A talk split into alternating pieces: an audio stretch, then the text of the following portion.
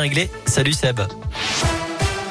Salut Cyril, salut à tous. À la une de l'actu, le nombre de classes fermées en forte hausse dans l'Académie de Lyon. Il y en a 617 en tout contre 514 la semaine dernière.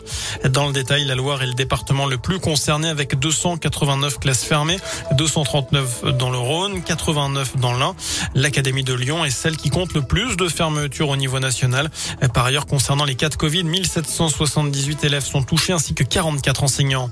Dans ce contexte, place à une nouvelle étape dans la vaccination. Elle sera ouverte à la mi ou fin décembre aux enfants de 5 à 11 ans qui risquent de développer des formes graves. Pour les autres, elle sera probablement lancée de façon progressive et facultative en janvier. C'est ce qu'a dit tout à l'heure Olivier Véran, le ministre de la Santé.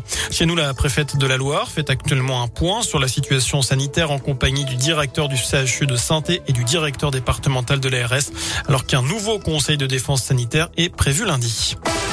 Dans le reste de l'actu, ce drame dans le Rouennais, la femme de 66 ans grièvement blessée dans l'incendie de sa maison hier soir à Ambière n'a pas survécu selon le progrès, on l'a appris tout à l'heure.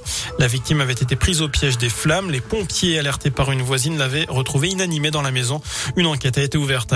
En bref, des perturbations à la Stas, c'est à cause d'un mouvement de grève aujourd'hui et demain avec de grosses perturbations donc, notamment sur les trams ce samedi. On vous a mis le détail sur radioscoop.com. D'ailleurs à saint le tramway fête un bel anniversaire demain, cela fera 140 ans ce 4 décembre que le premier tramway a été lancé dans la capitale de la Loire. La Stas et Saint-Étienne Métropole ont décidé de célébrer l'événement. Vous retrouverez des musiciens dans votre tramway, des titres de transport collector seront proposés et le musée du tramway situé à Saint-Prix-en-Géret à côté du siège de la Stas sera ouvert et gratuit pour l'occasion. Jean-Louis Auriol est l'un de ses membres qui se charge des visites. Il est secrétaire. Il a répondu à nos questions sur les spécificités stéphanoises. Alors Saint-Étienne, première ville de France à faire circuler un tramway.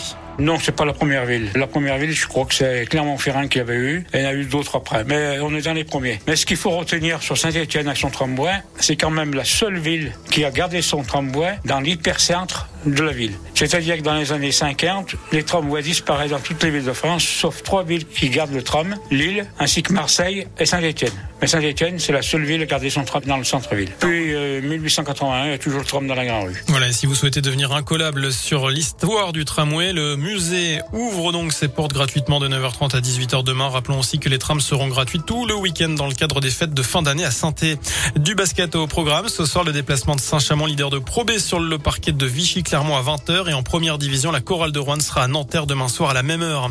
Enfin, le coup d'envoi de la 35e édition du Téléthon. 30 heures d'émission en direct sur France Télévisions, des milliers d'animations dans toute la France pour récolter des fonds pour la recherche sur les maladies rares. Un numéro à retenir, le 3637 et un parrain soprano. Voilà pour l'essentiel de l'actu. Passez un bon week-end. Merci.